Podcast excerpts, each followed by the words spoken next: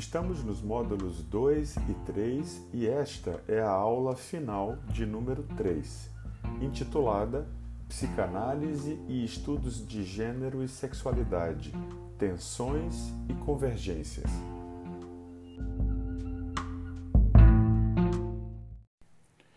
Todo mundo conhece a famosa frase de Simone de Beauvoir em seu livro O Segundo Sexo e que diz aspas, ninguém nasce mulher, torna-se, aspas.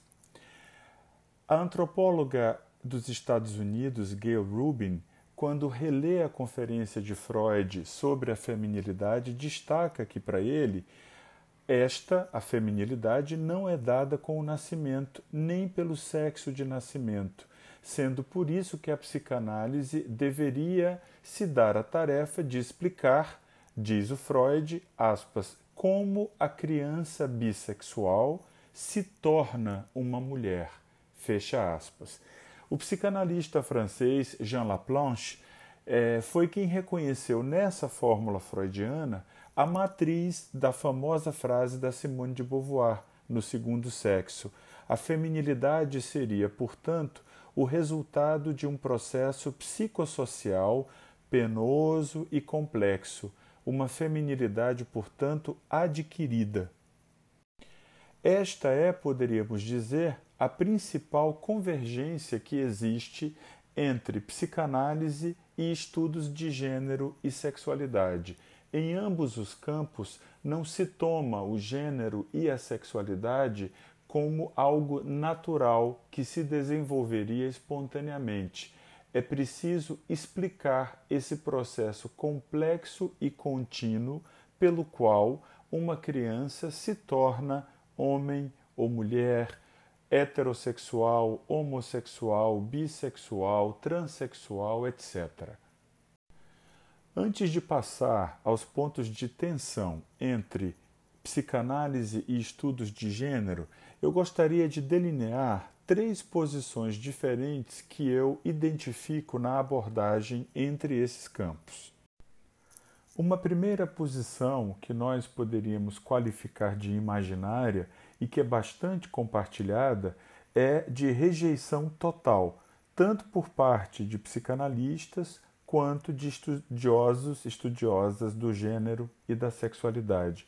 Imagina-se uma espécie de oposição e de confronto mortal do tipo ou nós ou eles, de tal modo que o campo inimigo, por assim dizer, é invalidado em suas propostas teóricas e toda crítica ou discussão é tomada como um ataque, uma acusação, o que incita novos ataques, novas acusações e até vaticínios. Uma segunda posição, igualmente imaginária, mas muito rara, é de total confluência. Alimenta-se então a fantasia de que seria possível uma unificação dos campos de tal modo que fosse possível traduzir os diferentes conceitos de uma disciplina na linguagem da outra e vice-versa, caminhando para a construção de uma teoria que seria capaz de dar conta de todas as facetas dos problemas complexos do sexo, gênero, sexualidade, sexuação. Uma última posição, mais simbolizada e menos rara que a anterior, é de reconhecimento da separação entre os campos e das suas respectivas especificidades, mas também de aposta em um diálogo crítico entre ambos sem paraíso nem juízo final, seria possível interrogar os limites de cada disciplina, denunciar suas reduções imaginárias e fazê-las produzir argumentos mais elaborados, ainda que admitindo sua impossibilidade de totalização. Essas são evidentemente posições ideais. Na prática, podemos encontrar misturas entre elas, embora seja sempre possível perceber a dominância de uma posição particular. Quanto a mim, eu me reconheço mais nessa terceira posição. Eu acredito que o diálogo entre psicanálise e estudos de gênero e sexualidade, apesar do reconhecimento necessário de suas diferenças fundamentais, se impõe e dele é lícito esperar um aprofundamento das nossas abordagens do sexual humano, entendido aqui em um sentido amplo, claro. Esse aprofundamento permitirá delinear as divergências mas também apreender as confluências, já que, como ponto de partida, podemos apontar, como eu já disse, que tanto a psicanálise quanto os estudos de gênero se interessam por seus objetos na medida mesma em que eles não são percebidos como naturais, como realidades dadas e imutáveis.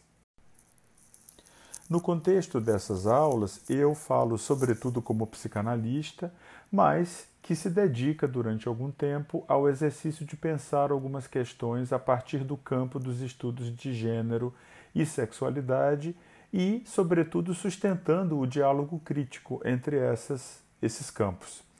Eu não entendo que isso imponha de forma alguma negar a psicanálise, pelo contrário. A psicanálise sempre sustentou, desde a sua criação com Freud e durante a sua renovação com Lacan e ainda atualmente, a posição de dialogar e, não raro, tomar emprestado ferramentas conceituais de diferentes disciplinas, como, por exemplo, a etologia, a física, a filosofia, a antropologia, a história das religiões, etc. Eu aqui faço então minhas as palavras de uma pesquisadora francesa chamada Anne-Emmanuelle Berger, que diz o seguinte: aspas, eu reflito sobre as zonas de incompreensão, até mesmo de confrontação, mas também, se não sobretudo, sobre os modos de articulação possíveis entre o pensamento psicanalítico e a epistemologia do gênero, me mantendo tão longe quanto possível das caricaturas midiáticas de uma e da outra. Aspas. Infelizmente, não é possível no espaço dessas aulas repertoriar amplamente né, todos os pontos de diálogo crítico e de tensão existentes entre os estudos de gênero e sexualidade e a psicanálise. Assim, o que eu vou fazer é destacar de uma forma esquemática as críticas mais importantes que os estudos feministas de gênero e queer têm formulado à psicanálise enquanto teoria sobre a subjetividade humana e também sobre as formações culturais. Em primeiro lugar, a psicanálise tem sido criticada como patriarcal, androcêntrica e falocêntrica. Isso significa que a psicanálise, em suas teorias, privilegia e reproduz o ponto de vista masculino no Ocidente, o qual é dominante nos mais diversos âmbitos, inclusive no campo da produção do conhecimento.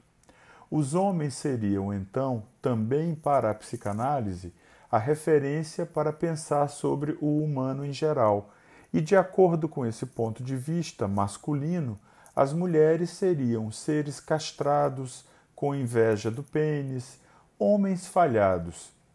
E se reservaria à feminilidade um lugar de inferioridade, sempre definida de maneira negativa por relação ao masculino e aos homens, ou mesmo um lugar de irrepresentabilidade.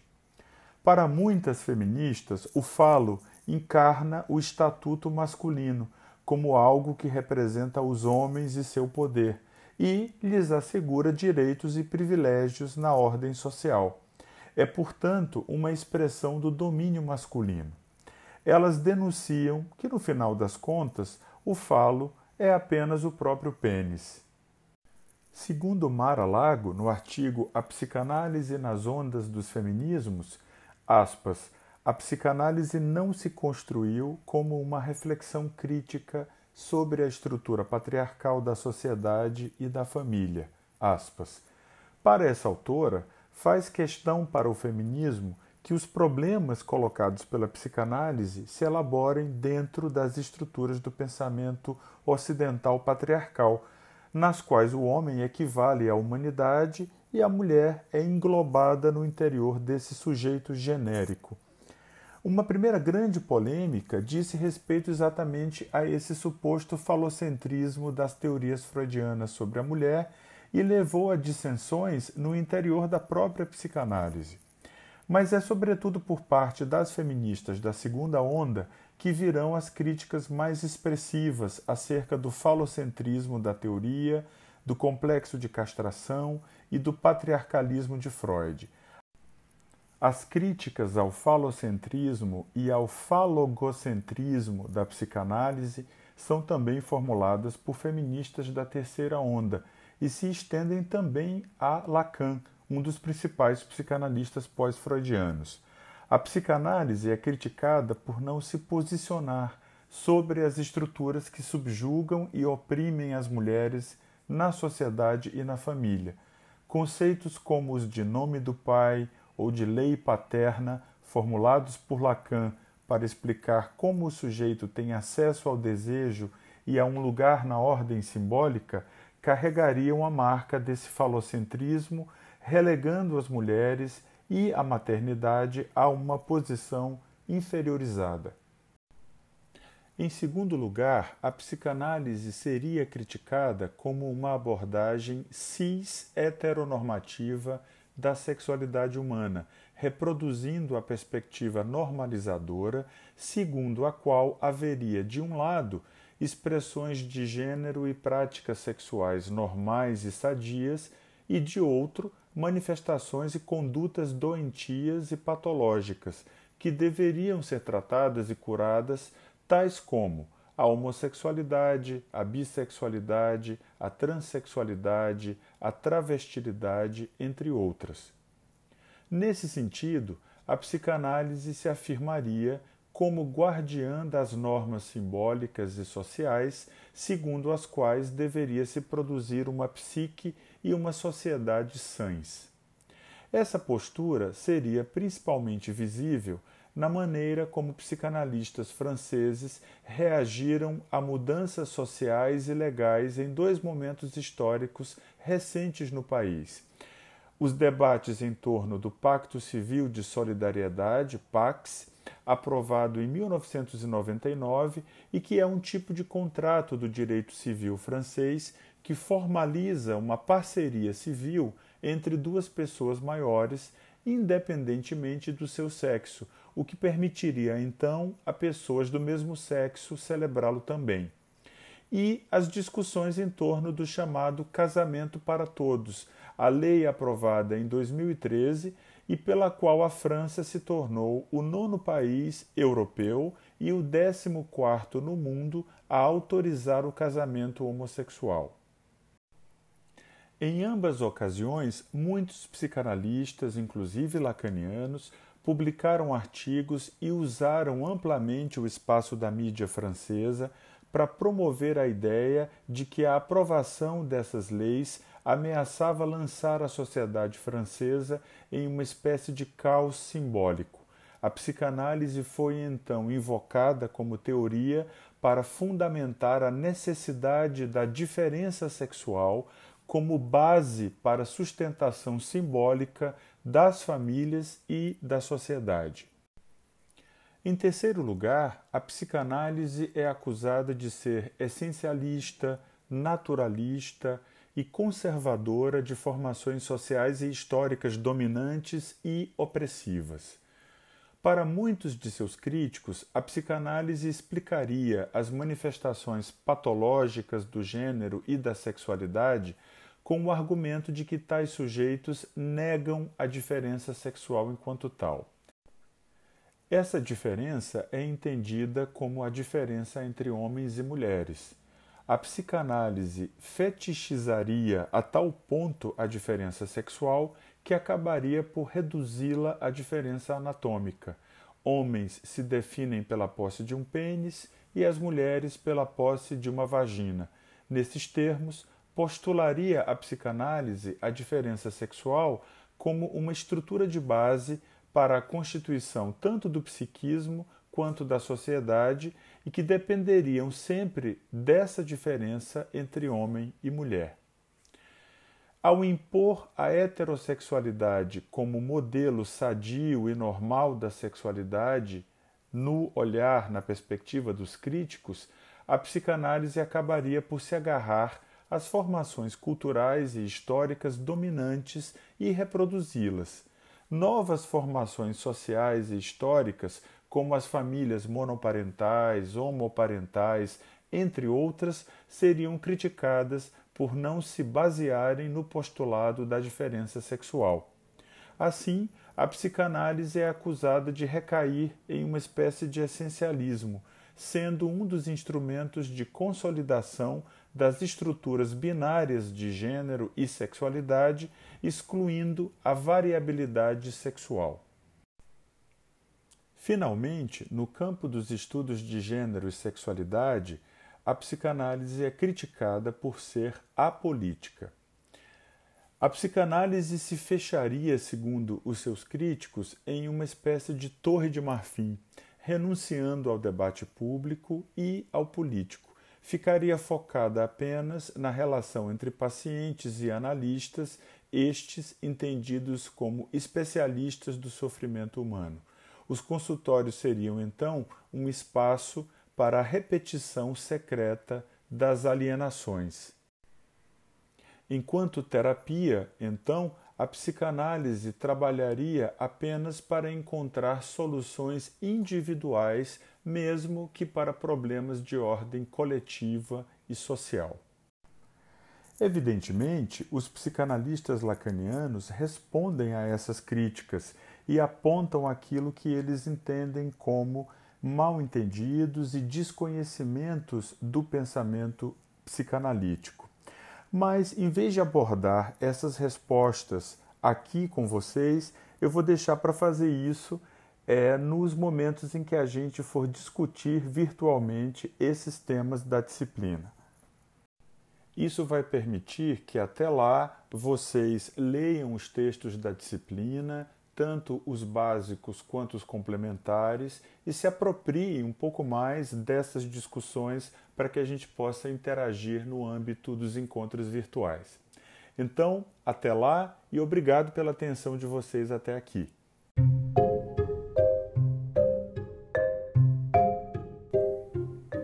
Como questões para a reflexão de vocês sobre as temáticas que nós abordamos nos módulos 2 e 3, eu deixaria as seguintes. Em primeiro lugar, como se define o gênero e que importância tem isso? Em segundo lugar, como você responderia às críticas formuladas no campo dos estudos de gênero e sexualidade à psicanálise?